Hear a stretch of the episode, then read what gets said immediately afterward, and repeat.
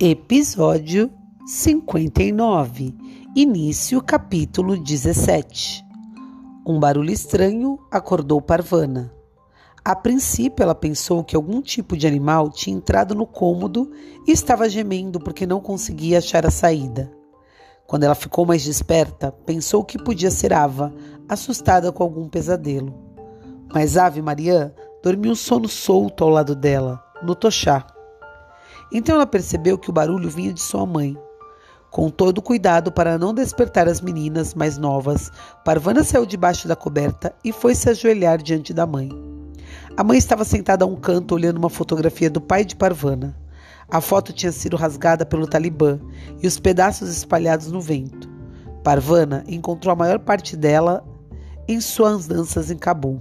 Faltavam alguns pedaços, mas sobrou uma quantidade boa para que se pudesse perceber que era o rosto de seu pai. Mesmo a fraca luz de vela, Parvana podia perceber a expressão de força e de bondade nos olhos do pai. Estou com medo, Nasrullah, sussurrava a mãe para a foto. O que é que me deu? Estou com medo. A mãe falando com fotografias não era bom sinal. Aquilo costumava preocupar Parvana quando acontecia em Cabul. Agora só aborrecia. Ela pegou a foto. Eu também sinto saudades dele, mamãe. Como ele morreu, Parvana? Você estava com ele. A última vez em que o vi, ele ainda estava vivo. A última vez em que você o viu, ele estava sendo preso, Parvana teve vontade de dizer. E você o deixou na prisão para que sua preciosa Noria tivesse uma vida melhor. Mas ela não disse isso. Um, por muito tempo Noria não teve uma vida melhor. E dois, porque ela queria ter mais algumas horas de sono. Ela sabia por experiência que discussões com sua mãe podiam durar muito tempo e não levavam a parte alguma. Ela recolocou a foto na prateleira.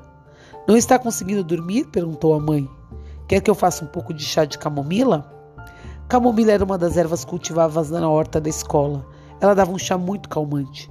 Não estou gostando do seu tom de voz, disse a mãe. Está tudo bem, disse Parvana. O número de matrículas diminuiu, mas estamos mantendo a escola aberta. As alunas continuam aprendendo e se saindo muito bem. Eu errei ao permitir que você se tornasse professora. Agora você pensa que sabe tudo. Parvana teve de pôr a língua entre os dentes e prendê-la com força. Do contrário, ela diria: Você não me permitiu ser professora. Você precisava que eu fosse professora. Sou uma professora bem melhor que Noria sonhou em ser. Ela teve de morder com força até ter certeza de que as palavras não seriam pronunciadas. E a gente percebe aí um autocontrole da Parvana que vai mudando seu jeito de ser. E vocês?